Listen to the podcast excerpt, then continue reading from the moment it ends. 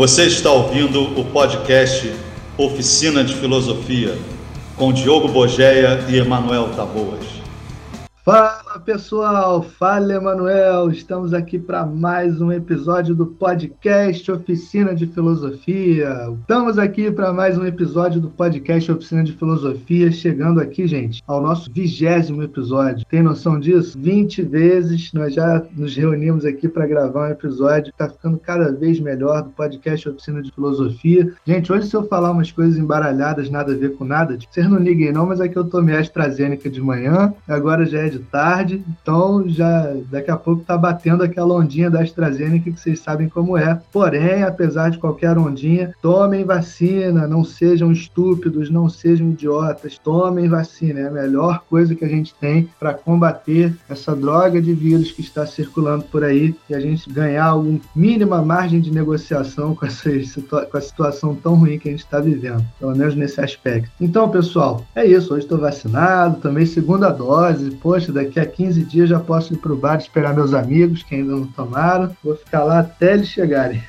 Sério, Manuel, não aguento mais não ir pro bar. Tô assim numa abstinência de bar. Gente, hoje nós resolvemos fazer um episódio que vai dar sequência ao episódio da vez passada. O episódio da vez passada deu muita repercussão, todo mundo gostou muito. Um abraço a todo mundo que escutou, que deixou seu comentário. Um abraço pro Galvão, um abraço Pedro, um abraço pro Frazão, pra Cláudia, todo mundo que tá acompanhando a gente. Então, a gente falou sobre o teatro social e hoje a gente vai dar sequência tentando falar um pouco sobre experiências que de repente possam levar a gente além do teatro social. A gente gosta muito de falar criticando coisas, né, falando coisas que são ilusões, coisas que aprisionam a gente, coisas que jogam a gente para baixo, tal. Hoje a gente quer fazer um movimento um pouquinho diferente. Quais são aquelas coisas que podem jogar a gente para cima? Quais são aquelas coisas que podem potencializar a nossa existência? Quais são aquelas coisas que podem ressignificar experiências e torná-las mais interessantes, melhores, mais potentes para a nossa vida e para a nossa existência. O que, que pode nos levar para além do teatro social? Eu vou ser abusado antes de passar a palavra para o meu queridíssimo amigo Emanuel Taboas, que já está aqui esperando a deixa dele, já está doido para falar um monte de coisa sobre esse assunto, que eu sei que ele tem muito a dizer, mas antes ainda de passar a bola para ele, eu vou fazer aqui um você abusado, né? Você abusado e colocar o projeto Oficina de Filosofia, de repente, como uma dessas experiências que podem levar a gente para além do teatro social um pouquinho. Então, vou aproveitar para fazer o marketing do nosso único patrocinador, que é o próprio projeto Oficina de Filosofia,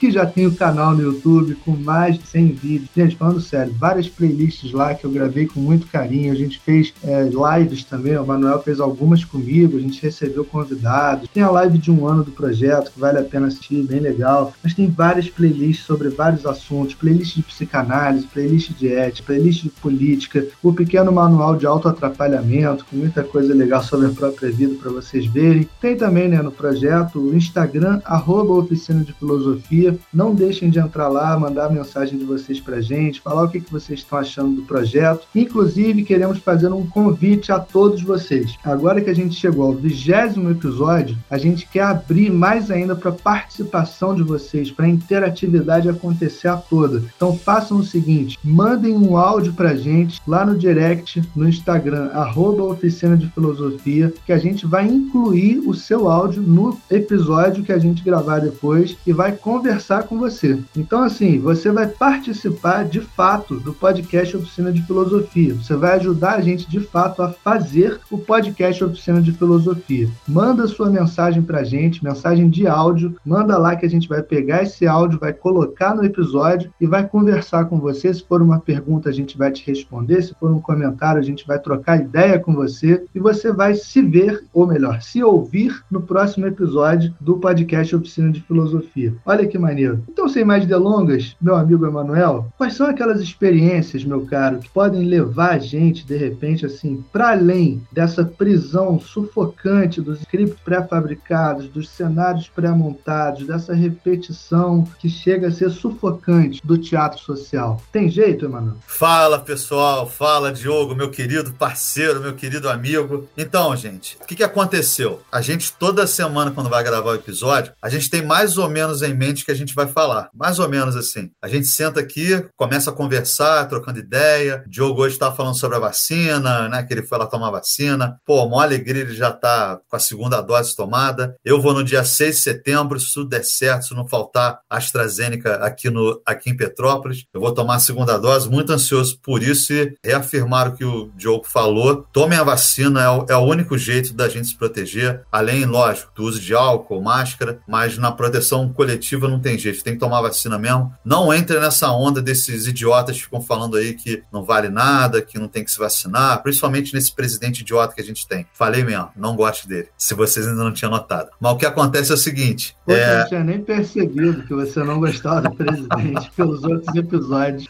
Pô, Diogo, de repente alguém não se ligou. Mas se tinha dúvida, a dúvida caiu agora. Então o que acontece? A gente geralmente se encontra para gravar os episódios e aí a gente fica pensando em temas, né? Em, em temas que tenham a ver com a filosofia, mas que também tenham muito a ver com a gente, né? A gente tenta sempre fazer essa aproximação para poder falar sobre as coisas como elas interferem na nossa vida. E a gente estava falando hoje, eu, né, mais especificamente, estava falando que eu dei uma aula hoje sobre. Foi sobre arte. A gente estava falando sobre conhecer coisas novas, né? Quando você sai do espaço em que você está, isso falando fisicamente mesmo, tá, gente? Você vai lá, você mora num lugar e de repente você tem a oportunidade, né, de ir num outro bairro, ir num outro estado, ir em algum outro, outro país que seja, né, se você tiver essa sorte, e de como essas experiências, né, essas trocas que acontecem contigo, elas te transportam para outros lugares. Isso falando fisicamente. Mas dentro das experiências que a gente tem, existem algumas que a gente não precisa sair do lugar. Se você conseguir sair, pô, ótimo, é maneiro viajar, fazer isso tudo. Mas tem algumas experiências que a gente faz que nos transportam para outros lugares também. E quando a gente começou aqui a falar disso, veio essa ideia de que nós vivemos já meio que dentro de vários universos, né? Vários universos. A gente consegue transitar em vários lugares. E esse lugar é uma coisa bem abstrata mesmo, tá? Não estou falando mais de sair de um lugar e ir para o outro, não. Mas que você consegue se transportar. Vou mudar, não vou falar de lugar, não, vou falar de situações, de relações que você tem com as outras pessoas e com o mundo que te cerca. Porque no outro episódio, quando a gente falou sobre teatro social, ficou essa coisa, né? A gente vê que existe alguma coisa, existe alguma falha na Matrix, existe alguma coisa que a gente percebe e que não tinha percebido antes. Mas agora, a partir disso, quando a gente se percebe no teatro, é, né, quais são as coisas que fazem com que a gente consiga ter experiências realmente vivificadoras? Vou usar esse termo aqui, né? Vivificador no sentido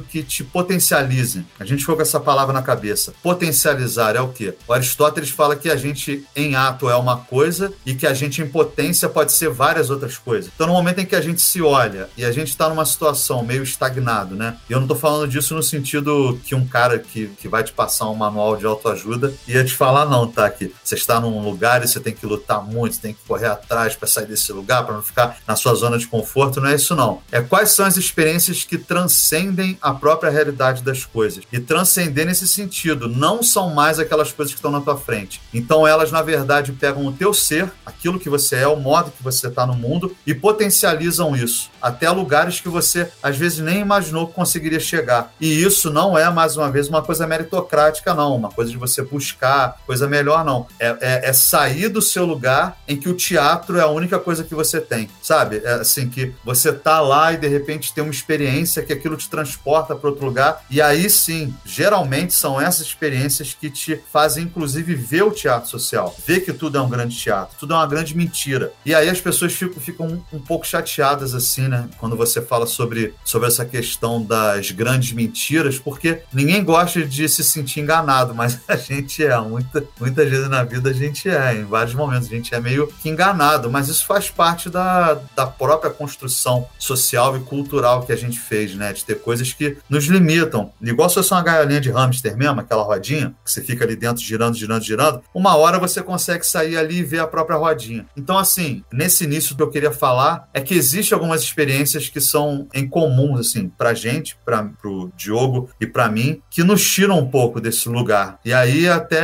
alguma coisa que vocês se identifiquem também, ou que quando vocês forem responder lá na caixinha de perguntas, né, ou de comentários, vocês coloquem isso também. Quais são as experiências que te tiram do teatro social? O que que te, que te faz ver a realidade de uma maneira diferente, para que você consiga enxergar esse mundo que muitas vezes é colocado para a gente, a gente nem sabe o que está seguindo o que ele diz, né? O que, que a gente só segue, vai vivendo, vai vivendo, sem nunca ter essas experiências, ou sem nunca perceber que essas experiências fazem parte dessa saída do teatro social. Eu coloco sempre assim: a primeira coisa, arte. A arte é uma das coisas que te retiram do teatro social de uma maneira absurda. E aí eu não estou falando de arte como qualquer coisa, não, tá, gente? Que assim, existe um tipo de arte que é aquela que se identifica com o teatro social, que é uma manutenção do teatro social. Né? Se você pega lá o Adorno, esses caras que falavam, o Walter Benjamin, que falavam sobre a arte como uma reprodução do próprio sistema em que você vive, você começa a perceber que tem coisas dentro da arte que não te vivificam. São coisas que, que passam, que tem um projeto ali para te manter exatamente no teatro social. Então, são, são ideias que são passadas nessa, nesse tipo de arte e que elas são muito bem direcionadas para te manter ali, sem você ter essa transcendência, essa coisa de sair do, do, do seu cotidiano. O que a gente está falando são aquelas experiências artísticas que te retiram mesmo, que te fazem quase flutuar. E aí eu coloco sempre isso, né? O quanto que a, que a leitura é uma coisa muito importante para gente, né? A leitura é algo que, que te retira do teatro de uma maneira absurda. A pintura, a música. E essas experiências não são só a pintura, a música, leitura. É o quanto que essas coisas fazem com que aquela tela que cobre o teatro, que a, que a gente falou na semana passada, ela começa a tremer, ela começa a se mexer, ela começa a querer cair. E aí, no momento em que ela cai, que você tem essa experiência, elas, elas te levaram, elas te potencializaram. Eu lembro que teve algumas vezes, Diogo, eu não sei se eu já contei isso aqui no podcast, que eu cantei muito tempo em coral, né? Eu cantei muito tempo em coral, tive muito tempo banda, tive experiências com música. Música foi a primeira arte que apareceu na minha vida. E aí eu lembro que, que tinha algumas vezes, apesar de eu não ser um cara religioso, e eu já, já digo isso, eu gosto muito da arte sacra, muito da arte sacra mesmo. Acho que é uma coisa muito maneira, porque era o único jeito que os caras tinham para expressar o que eles eram enquanto artistas, por causa de toda a condição social que eles tinham ali, eles ainda conseguiam sair do teatro social nesse momento, mesmo que eles fizessem coisas que fossem para a igreja. E aí eu lembro que eu passei por algumas experiências cantando em coral, ouvendo a apresentação de coral, que me levaram para outros lugares, jogo. Assim. Em alguns momentos da minha vida eu consegui, através da música, sair dessa questão da mesmice que me cercava. A arte vira um,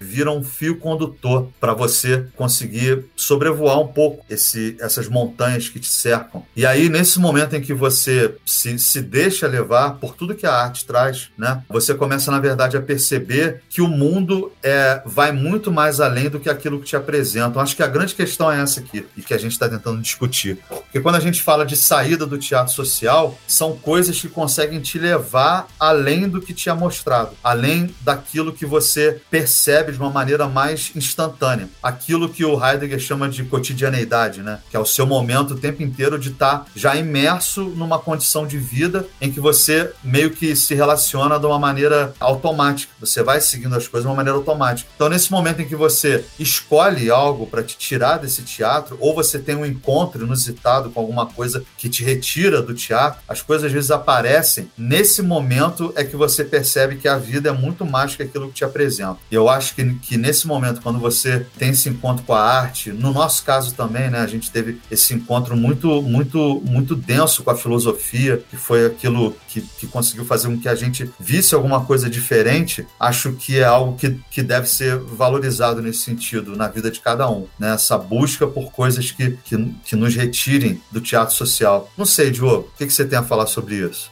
Emanuel, você me lembrou uma frase maravilhosa do poeta Ferreira Goulart, que é uma figura que está sempre no, no canal Curta, o canal que eu já disse que gosto muito, inclusive o canal Curta, venham patrocinar a gente, que eu sempre falo de vocês de graça, que eu realmente gosto. Ele participa de vários documentários ali, e ele tem uma frase fantástica, Emanuel, que diz assim: A arte existe porque a vida não basta. A arte existe porque a vida não basta. E eu entendo essa frase justamente por esse lado que a gente foi, veio construindo desde semana passada, que é o seguinte: o teatro social não basta, sabe? Essa vida cotidiana do teatro social não basta. É muito pouco. É muito pouco reproduzir script pré-fabricado. É muito pouco se engajar em relações falsas. É muito pouco ficar cultuando entidades falsas de mundos que não existem. É muito pouco ficar ah, tentando corresponder a valores falsos que são propagandeados e instituídos no no teatro social. É muito pouco ficar correndo atrás dos objetivos que o teatro social coloca para gente. É muito pouco você trabalhar o mês inteiro para comprar o iPhone novo, o iPhone 35, depois que o iPhone 34 já ficou obsoleto. É muito pouco você ficar querendo um carro novo ou uma conquista amorosa nova só para fazer um número, tabela que você guarda dentro da sua cabeça, entendeu? Que agora, ao invés de ter pego tantas pessoas, pegou tantas outras e não sei o que. Essa uma correria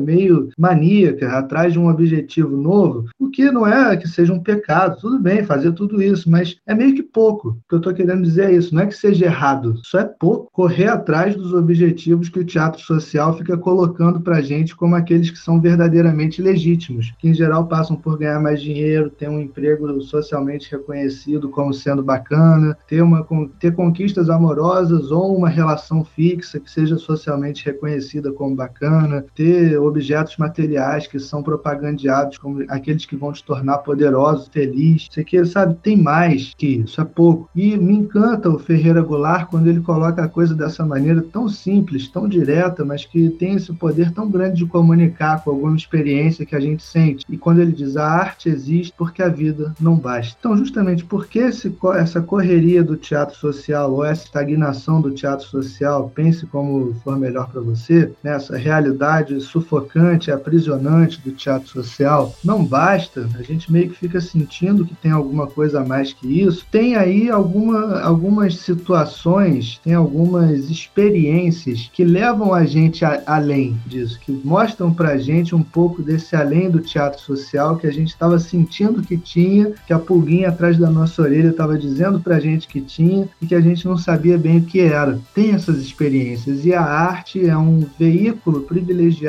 para essas experiências, me parece. Então, pô, fiquei lembrando que, por exemplo, a minha experiência com a música, né? Eu, assim como você, tive banda de rock. Quando eu conheci o rock and roll, foi uma experiência que mudou a minha vida. E não foi só porque é um estilo de música que eu achei legal ou é um estilo estético que eu achei legal. Passou por uma certa experiência. Eu, pô, sou uma criança dos anos 90. Então você já imagina que meu gosto musical era aquela salada, aquela, aquele, aquele tipo eclético dos anos 90, né? Ouvia aquele pagodão, só para contrariar, não sei o que, molejão, ouvia axé, dançava aquilo que chamava de lamberóbica, não em alto nível, né? Nas festinhas de família, aquela coisa de dançar El Chan, boquinha da garrafa, não sei o que, não sei o que lá, companhia do pagode. Tudo isso frequentou a minha, minha meu, a minha rede de experiências musicais, sendo que em casa tinha um outro tipo que era os discos de MPB dos meus pais. Bem, música da mais alta qualidade,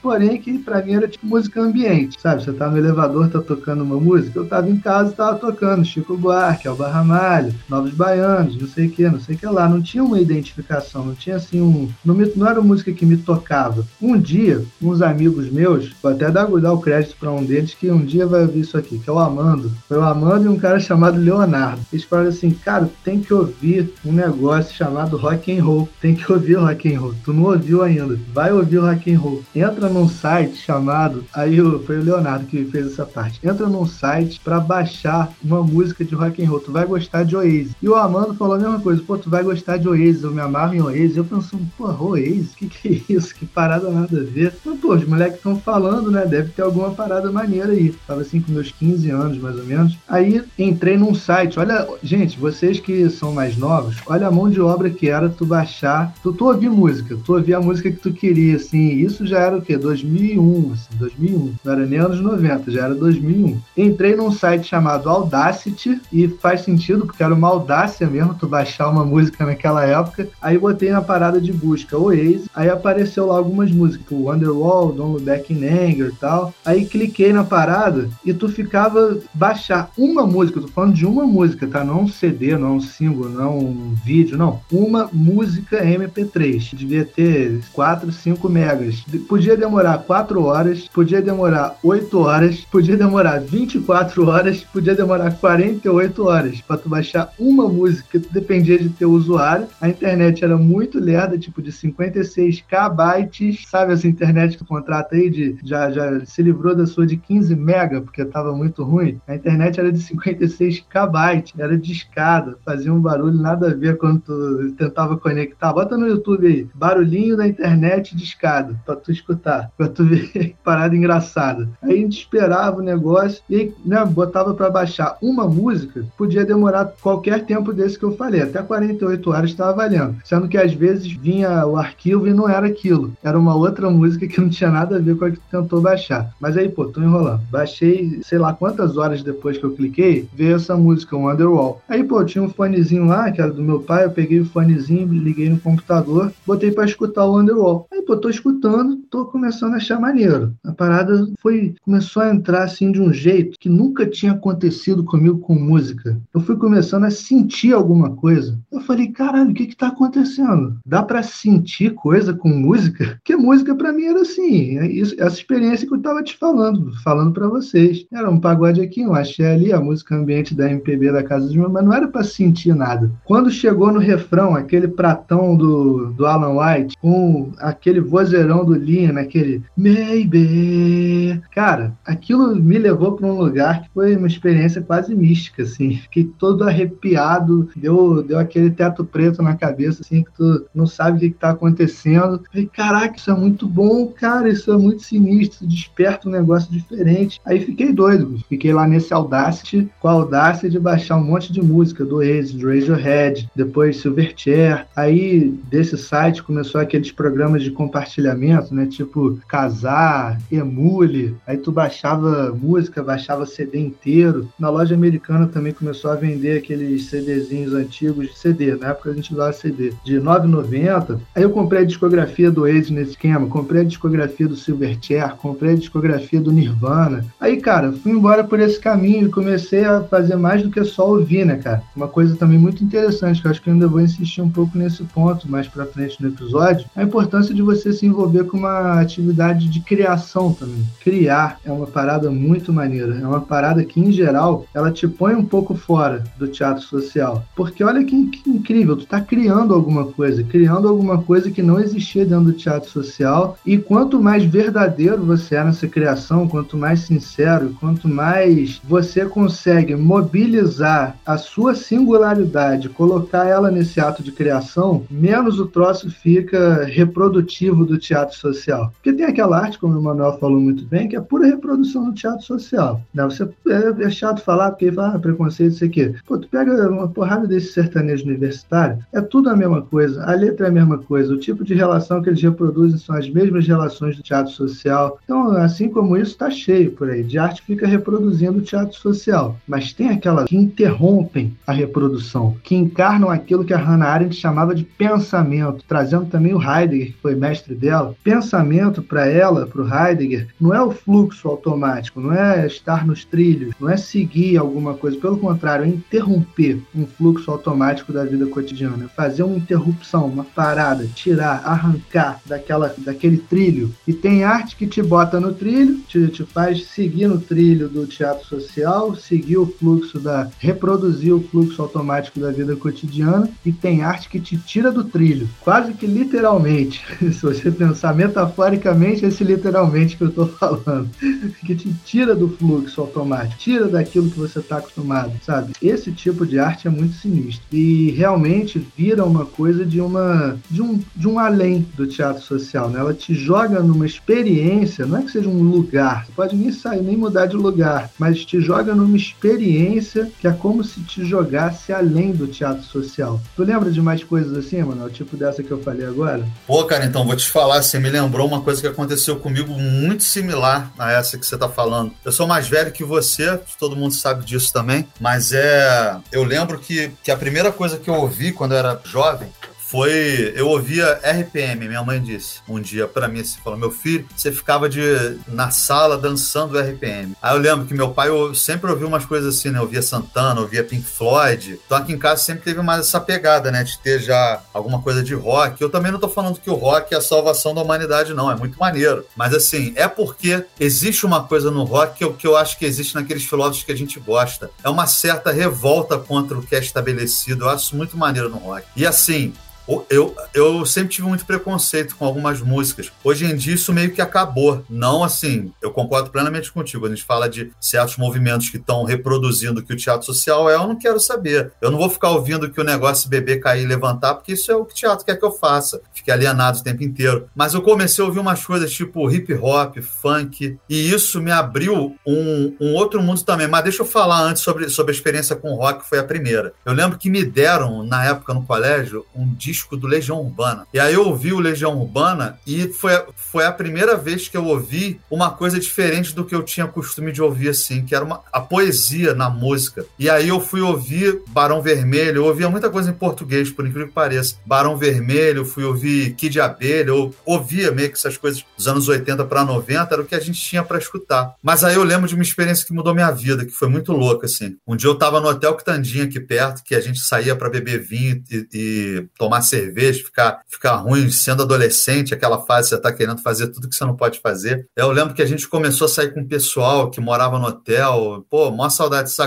dessa galera. Um dia eu falo o nome de todo mundo aqui, porque é muita gente. A gente ficava lá no hotel, tindo, não sei o quê. E aí eu lembro que um dia um pessoal, uns amigos, né, que se tornaram amigos, são amigos até hoje, me trouxeram um disco e falaram assim: Olha, mano, eu acho que você tinha que ouvir isso aqui. Aí eu falei: Tá bom, vou ouvir. Aí eu lembro que, que era um CD do Pearl Jam, era o Ten do Pearl Jam. Aí eu cheguei em casa e botei o disco, era tipo 8 horas da noite, não tinha ninguém em casa. Minha mãe acho que ainda estava trabalhando, meu pai também. Eu tinha, isso era 97, eu tinha 16, 17 anos. Eu lembro que eu cheguei em casa e botei esse CD do Pearl Jam. E para mim a vida sempre foi assim, né? Escola, né? Ter que trabalhar daqui a pouco, o jeito que os pais lidam com a gente nessa época, é tudo muito mecânico, né? Eu não tinha tido nenhuma experiência dessa a partir da arte. E aí eu lembro que eu ouvi o Ten Pearl Jam e a primeira música que eu ouvi foi Even Flow, lembro até hoje. Na hora que entrou o riff, começou a rolar exatamente isso que você falou. Eu comecei a sentir uma parada que nunca tinha rolado antes, porque assim, eu ouvi o Legião e achava bonito, eu ouvi o Barão e achei bacana, legal, tá? Mas nunca tinha tido uma experiência dessa, de você não se importar com o que o cara tá cantando, não se importar com o tempo, o espaço e tempo meio que para à tua volta. Você entra numa coisa que tem muita gente que usa assim na arte, que é o momento, né? Você fica naquela coisa meio suspenso no ar, assim. E aí eu lembro que as luzes estavam todas apagadas, assim. Eu comecei a, a dançar, eu nunca tinha feito isso. Dançar com a música de rock, eu lembro disso. Eu comecei a dançar e ficar numa experiência de êxtase, igual você estava relatando agora. Eu senti a mesma coisa quando você falou, assim, voltou tudo. E aí eu comecei a sentir essa parada que me,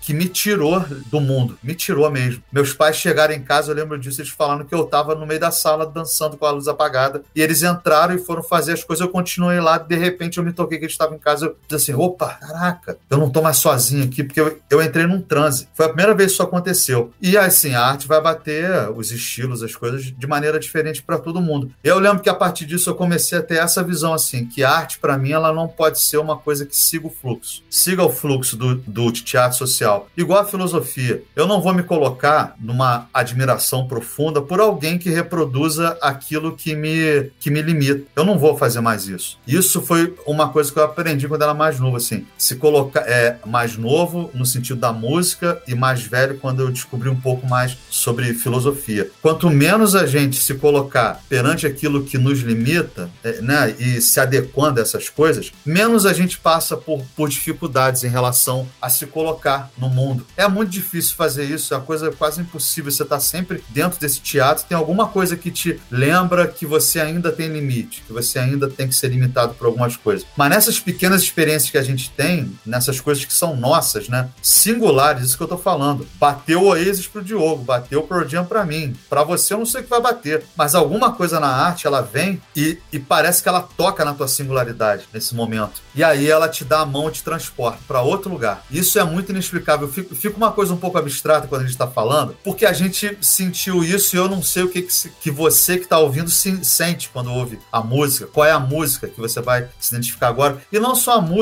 é a pintura, é a escultura, é a arte, né? Arte. E aí você sente essa transposição da realidade. O mundo se abre e vira outra coisa. E aí eu comecei a ver isso e durante muito tempo eu só ouvia rock, só ouvia rock, só ouvia rock. E aí eu, eu adquiri mesmo, tem que ser um pouco sincero com vocês, eu adquiri até uma certa idade um preconceito com alguns estilos é, musicais. Porque eu não tinha muito contato, a galera que andava comigo não ouvia, rolava um preconceito, e aí essa parte é aquele conflito que você fica, né? Existe alguma coisa que te tirou da realidade, mas que também te limitou para outras coisas. E isso é com o tempo que você vai quebrando essas barreiras. Porque às vezes quando você se apega a alguma coisa, ela meio que te limita para outras. É, são escolhas que você faz. Até o dia em que eu comecei a perceber o quanto que essas coisas que eu não tinha muito interesse, por, por não ouvir muito, o quanto que elas quebravam o teatro social. E aí eu fiquei espantado com isso, o quanto que essa coisa de elitizar a música, de fazer com que as pessoas não ouçam certas coisas, retiram a possibilidade de quebra do teatro social. Eu fico imaginando por que, que tanta gente fica elitizando às vezes o funk, o hip hop. Eu tô falando dessas coisas sem ser as comerciais, tá, gente? Tô falando de coisas que são que, que, que transmitem uma coisa que, que tá fora do teatro. E aí vocês identificam o que vocês quiserem. Mas quando alguém né, traz uma realidade diferente que está sendo tapada por essas, essas, esses tapumes do teatro e coloca na tua frente, é muito difícil você digerir as realidades que se apresentam. Eu fiquei pensando nisso quando eu ouço algumas músicas que são pessoas falando da própria realidade e essa realidade que está ali, ela fala muito menos sobre o teatro social e fala muito mais sobre a singularidade. E aí a gente tem que dar de cara com singularidades totalmente opostas a nós, totalmente diferentes e que têm o mesmíssimo valor nesse sentido de serem experiências totalmente singulares. Então, assim, a questão que a gente está falando aqui sobre, sobre a, a, arte como essa, essa retirada dos tapumes e das cortinas do teatro social, acho que tem muito a ver com esse contraponto que, que só a arte consegue fazer. Ela te mostra coisas que a própria realidade às vezes não te mostra. Por isso que a realidade não basta. Né? A própria realidade às vezes não te mostra o que, o que as coisas são. Você tem que ter um filtro para isso, porque a gente também não é feito para aguentar tudo que existe. O Nietzsche fala lá no, no, no, Nascimento da Tragédia que ele pega muito isso do Schopenhauer, né? Ele fala que a arte ela meio que, que retira da gente uma possibilidade de uma aniquilação budista do querer, né? Ou seja, a gente se retirar totalmente dessa coisa de, de, de viver de fato, né? A arte salva as pessoas. E é a única coisa na minha vida que eu vou falar assim, se existe uma salvação para as pessoas, eu colocaria a arte, porque a arte ela não tem essa questão moralizadora, entende? Que por exemplo a religião tem, não tem essa questão econômica que esses coaches ficam vendendo essas ideias de que ah, você tem que se superar e isso vai salvar a tua vida. Não tem essa questão da, da família que às vezes quer te controlar, do trabalho que quer só te manter ali nessa roda de hamster girando o tempo inteiro para você produzir e não criar, né? Tem uma diferença entre produzir e criar. E aí a arte é a única que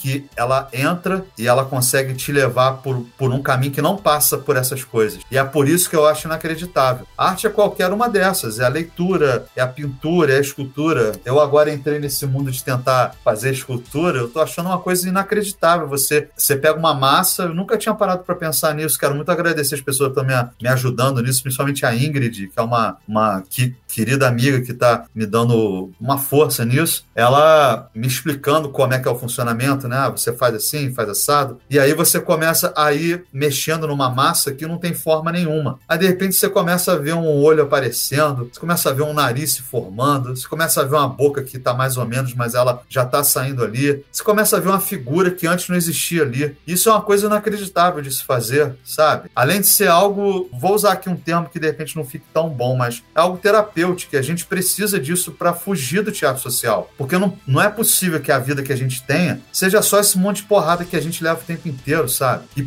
e porradas que não são escolhas, assim, totalmente singulares que a gente tem, isso que eu falo. Mesma coisa quando uma pessoa reclama que alguém que está trabalhando não atendeu bem ou não fez uma parada boa. As pessoas, se, se pudessem escolher realmente algo que as potencializasse, não estariam fazendo aquilo que você está reclamando que ela não fez bem. Pô, a gente tem que parar de fazer isso, sabe? Não sei, Diogo. Acho que, que esse jeito que a arte lida, ou que a gente lida com a existência através da arte, não tem paralelo. Não existe paralelo no mundo, assim, sabe? Pô, cara, isso foi algumas coisas que me tocaram muito, assim, me interessam muito. Uma foi, já que eu lembrei da frase do Ferreira Goulart, eu também agora lembrei de uma frase do Picasso, que eu acho muito interessante. Ele diz assim: a arte é uma mentira que nos aproxima da verdade. Bem Nietzscheana, né, essa frase, assim. A arte é uma mentira que nos aproxima da verdade. Totalmente. Totalmente. Que verdade? A verdade de que não há verdades mais fundamentais do que as verdades que a gente cria artisticamente e coloca no mundo. Então o teatro social ele fica fingindo que ele não é uma criação artística, que ele é a realidade tal como é, que os scripts dele são realidades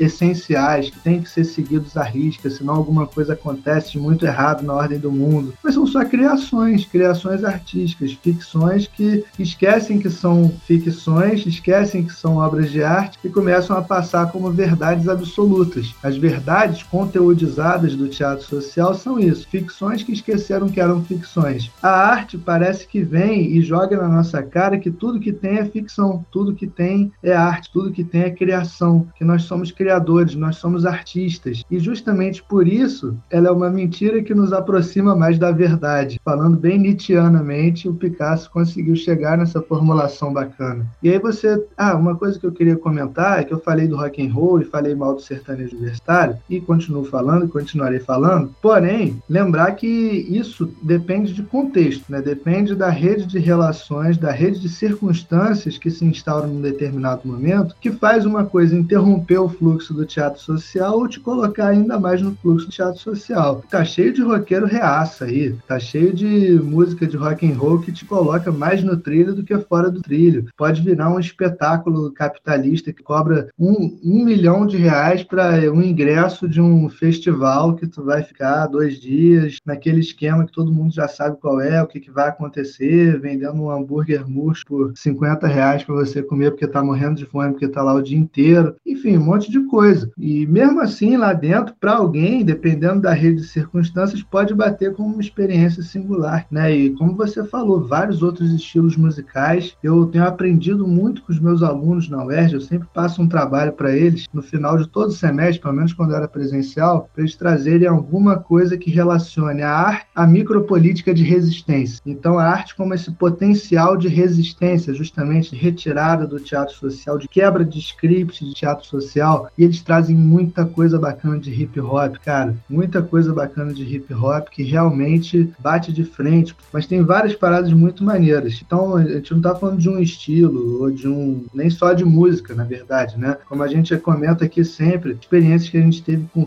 filmes. Fala aí, Manoel. Não, o que a gente está falando aqui foi, foi bom você ter falado isso, é que assim, além do contexto, a gente está usando como exemplo aquilo que bateu pra gente, né? E que para outras pessoas vem de outros lugares. Mas o que, que a gente né, tá colocando aqui? Na hora que a gente vê que tem certas coisas que mantêm a gente no trilho do teatro social, me parece que elas também têm que ser um pouco abandonadas nesse sentido, entende? Tem coisas que realmente só reproduzem o teatro. Pode bater, mas eu tenho certeza que bate de uma maneira que não, é muito maneira, não.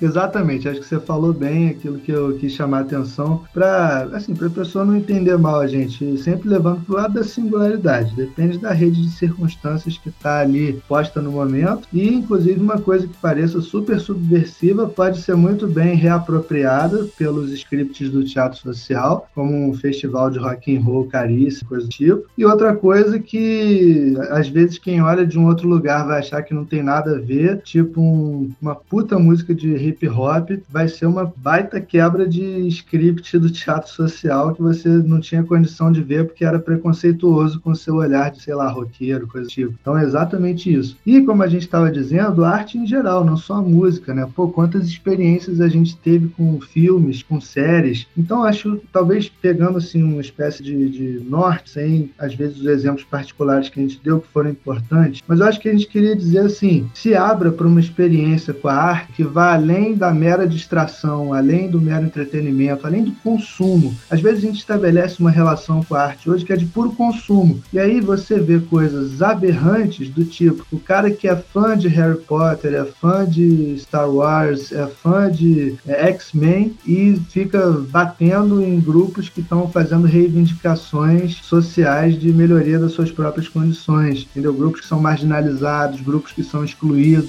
Aí, pô, o cara é fã de, de X-Men, fala disso o tempo todo. Aí o cara vota no Imperador, sendo fã de Star Wars e fã do Jedi. Tipo, cara, é porque a gente estabelece uma relação com a arte que às vezes é só de consumo. Tá consumindo ali, tá se divertindo, se distraindo e acabou. Não que seja proibido fazer isso, tudo bem, se distraia, mas em alguns momentos, pelo menos, se abra, se abra existencialmente para uma experiência diferente com a arte, para ser tocado pela arte de uma maneira carreira que às vezes te leva para um outro lugar. Tipo aquilo que eu sempre narro quando eu vi Matrix, quando eu vi séries tipo Westworld, tipo a própria Breaking Bad, tipo, tem sacadas ali que deixam a gente como se fosse numa afinação diferente, sabe? Eu saio na rua depois de ver um troço desse, ou quando eu desligo a televisão, sei lá, a minha cabeça parece que está em outro lugar, parece que está com outra afinação, está funcionando numa frequência diferente, como se eu tivesse atordoado, sabe? Ao invés de ser um ator doado do teatro social, tu fica atordoado pela experiência de saída do teatro social. E a outra coisa que eu chamaria atenção é a experiência de criação, sabe? A experiência de criação. Você falou da música, você falou da, da escultura. Para mim, isso passou pela música. Eu, eu tinha uma banda com um grande amigo Amando, com o Diego, com o Marcelo, que era sentido alterado. A gente fazia nossas próprias composições, tocava junto, que é uma baita experiência. Depois tive a Greenelly. Para quem não sabe, for ver os vídeos mais antigos lá do canal, aquela música Alright, the light in my heart to never go out. É minha, que eu botei lá da Greenelly, da banda que eu tive com o Marcelo e com o Leonardo, que se perdeu pelos bolsos da vida, se é que vocês me entendem. Mas, então, assim, experiências de criação e sem contar, e aí outra coisa muito importante para mim como experiência de criação foi a escrita, né, cara? Desde muito cedo eu comecei a escrever e a escrita tem umas peculiaridades, eu acho que você chegou a mencionar essas coisas, assim, a arte é acolhedora, ela acolhe experiências e circunstâncias que nos compõem e que nos movem, que nos comovem, que às vezes não são acolhidas no teatro social cotidiano. Coisas que você não poderia dizer, não poderia expressar, a arte acolhe, sabe? Você pode colocar todo o seu ódio adolescente numa composição de rock and roll, você pode colocar todo o seu ódio social numa composição de hip hop, você pode colocar e coisas que de repente numa troca de ideia cotidiana ali na esquina não ia caber, sabe? Não ia caber porque o teatro social não ia aceitar, não é que você fosse estar errado, não. O teatro social não, não ia lidar bem com isso. Mas na arte pode. As coisas mais sombrias que frequentam sua existência, frequentam seus pensamentos, aqueles momentos mais difíceis, de fundo de poço, a escrita acolhe. A escrita é acolhedora para isso. Aquela aceleração da sua cabeça, se você tem uma tendência maior à ansiedade, a escrita acolhe, ela é acolhedora. Então, eu estava tentando dizer assim: quanto mais a gente consegue é, consertar, não com S, mas com C, fazer um conserto da nossa singularidade, das várias circunstâncias, experiências muito diferentes que nos compõem, quanto mais a gente consegue fazer um conserto com isso, expressar isso de maneira mais singular possível, mais a gente parece que se sente saindo um pouco do teatro social, um pouco que seja, respirando, respirando um pouquinho de ar para além do teatro social. E a arte é um campo privilegiado para isso. A arte é um campo privilegiado para isso, justamente porque ela acolhe muito bem os diversos instrumentos, as, os diversos acordes, as diversas notas, as diversas vibrações que compõem, metaforicamente falando, a sua singularidade. Então você pode escrever um texto, sabe, exatamente com aquilo que você, tentando colocar ali exatamente do aquilo que você viu, que você sentiu, que você passou, ainda que não de maneira literal e direta, mas a, o fundo de experiência vai estar ali expressando. Você pode compor uma música e o fundo de experiência vai estar ali expressando. Você pode fazer um roteiro, pode fazer um filme, pode fazer um vídeo, pode fazer uma série, pode fazer quase tudo. E coisas que eu nem sei que existem ainda. Cria uma arte nova, faz uma coisa diferente que eu ainda nem pensei aqui. A gente ainda nem sabe que é arte. Faça, vai e faça, sabe? Não fica, não fica se reprimindo para além do que o teatro social já te reprime. Vai lá e usa essa capacidade incrível que é de criação artística, que frequenta as possibilidades existenciais da espécie. Nós somos artistas, nós somos criadores, sabendo ou não. né, mano? Você falou disso, cara, eu fiquei pensando uma coisa. A gente está em tempos sombrios mesmo, assim, de experiências que podem vivificar o que a gente é e o que o outro é também, né? Porque eu não posso pensar na minha singularidade sem, sem ter um, um máximo respeito pela singularidade do outro, né? E aí você vê que a primeira coisa que é retirada nesses tempos sombrios que a gente está é a arte. É a primeira perseguição que ela é feita sistematicamente para ser acabada. Fora o que já é feito é, normalmente no teatro social, né? Que é tipo uma, uma limitação da pessoa através do trabalho, mas isso já é lugar comum num sistema igual que a gente vive, já foi ao longo da história, né? Mas agora muito maior, assim, muito mais, mais intensa o tempo inteiro, a gente, né, no trabalho, sendo limitado, não tendo tempo para nada, e o tempo está ligado à criação, né? Sem ter tempo para criar, não dá para criar enquanto você está operando máquina, enquanto você está oper, operando computador o dia inteiro. E aí o que, que acontece? O, é, você tem essas limitações, você, você tem as limitações que já existem, que são morais, que estão aí o tempo inteiro, né? A religião dizendo o que você tem que fazer, a família dizendo o que, que você não pode ser, o que, que você pode ser. E aí o que fica mais evidente é quando as pessoas começam a perseguir a arte, a perseguir essa, esse escape que existe, que não é uma alienação no mesmo sentido desse que a gente está falando. A arte também aliena, ela te tira da realidade, mas é um outro sentido de alienação. É quase uma, uma, uma completude da tua singularidade dentro da arte. Então, assim, ela não te cobra, é isso que eu estava te falando, não existe uma cobrança da arte para que você seja alguma coisa que você não é. Ela sempre te dá o benefício de você poder ser exatamente aquilo que você é. Porque uma pessoa, quando escreve, ela, ela escreve exatamente aquilo que ela é, né? Isso no sentido, no contexto artístico, né? O cara, quando tá fazendo uma música, ele não tá né, colocando nada que ele não seja ali. Ele tá simplesmente deixando que algo floresça dele, apareça para o mundo, que seja o escape dessa realidade que ele vive. E aí eu fiquei pensando nisso que você disse, o quanto que a gente tem que, que tomar cuidado com essa questão da arte, assim. Porque se alguém que tenta manter poder do status social que está sendo seguido, né, tenta manter o status quo. E aí, a partir disso, uma das, das coisas que mais faz é perseguir a arte. É nesse momento que a gente vê o quanto que ela tem que ser defendida, o quanto que ela é importante. E o quanto que, que nós, que a gente está dentro disso, a partir de, de uma possibilidade de criação, de que a, a gente tem essa possibilidade de criação e parece que o teatro social o tempo inteiro quer podar isso da gente, né? A, a gente, desde sempre, é ensinado a, a não criar, a gente é ensinado a reproduzir. E a gente passa uma vida inteira tentando aprender a criar, né? Salvo algumas exceções, geralmente são aquelas que não tem que se preocupar com algumas coisas que a maioria tem, mas dentro do senso comum do que é o teatro, a gente o tempo inteiro é, é, é ensinado o contrário para a gente, que a gente não deve criar, que o mais certo é reproduzir. E essa reprodução mostra exatamente o quanto que, que, que sair disso é importante. É urgente sair dessa questão do teatro. E assim, vocês ouvem isso, a gente falando, eu nem durmo, gente, às vezes. Sério mesmo, eu não consigo dormir alguns dias, porque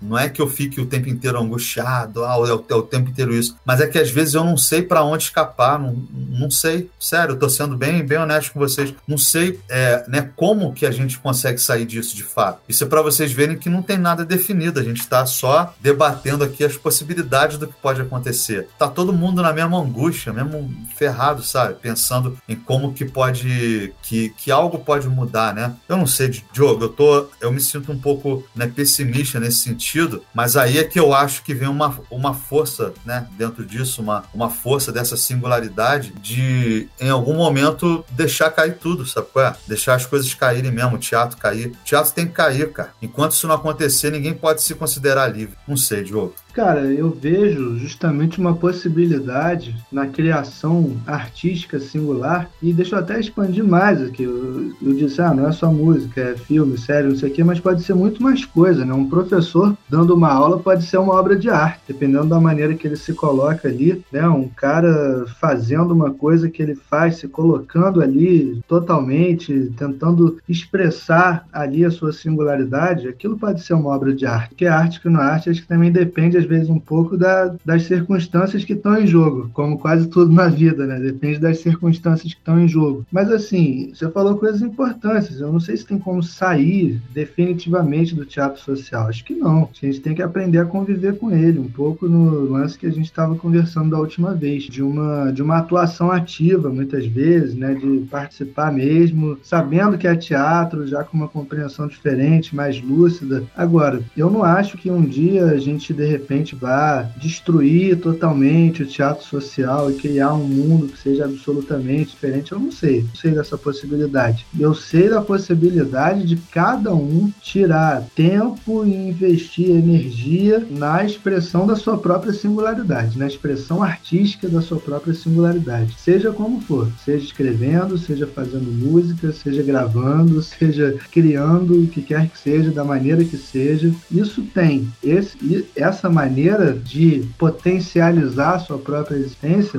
essa existe. Existe porque a gente experimenta, cara. A gente se coloca aqui numa posição de criação. Esse podcast é uma criação artística, você sabe disso, porque a gente não tem um script do teatro social para seguir aqui. Ah, a gente deve, falar isso e aquilo, e tem tais e tais patrocinadores que acham que a gente deve falar isso, que tem tal partido político financiando, então não tem essas coisas. A gente se coloca aqui com a nossa verdade, com a nossa sinceridade e tentando mobilizar na hora que a gente vai falar isso aqui, vai construir isso aqui, criar isso aqui, mobilizar tudo aquilo que a gente tem de experiência, tudo, todas aquelas experiências que compõem a gente, sabe? Seja de infância, de adolescência, de vida adulta, coisa que dói, coisa que fez sorrir, coisa que fez chorar, coisa de todo tipo, a gente mobiliza tudo e joga isso, sabe, de maneira artística para criar alguma coisa. Isso é muito maneiro, cara. E a gente se sente assim em vários momentos aqui, do tipo, cara, tô fazendo um negócio que, que me tira por alguns momentos do teatro social, que me joga num lugar mental diferente e que me proporciona uma experiência que depois até eu consigo jogar com ela de alguma maneira. Ela consegue me tornar mais lúcido de alguma maneira diante do próprio teatro social, entendeu? Então, se tem uma coisa que realmente me angustia em termos de questões sociais e até políticas, não são, não é a questão social e política si, é porque eu penso muito por, por esse lado justamente da arte. Eu penso o ser humano como artista e me angustia às vezes que tantas pessoas sejam trituradas pelos moedores do teatro social e não tenham tempo e energia e possibilidade de criar, de se colocar artisticamente na vida. Isso é que me angustia muito. Me angustia muito o teatro social, como você disse, proporcionar tanta possibilidade de reprodução, na verdade, fazer de tudo para que a gente só reproduza e muitas pessoas acabarem não tendo nenhuma oportunidade na vida para se colocar artisticamente na existência, para criar aquilo que eu acho que todo mundo devia poder fazer, sabe?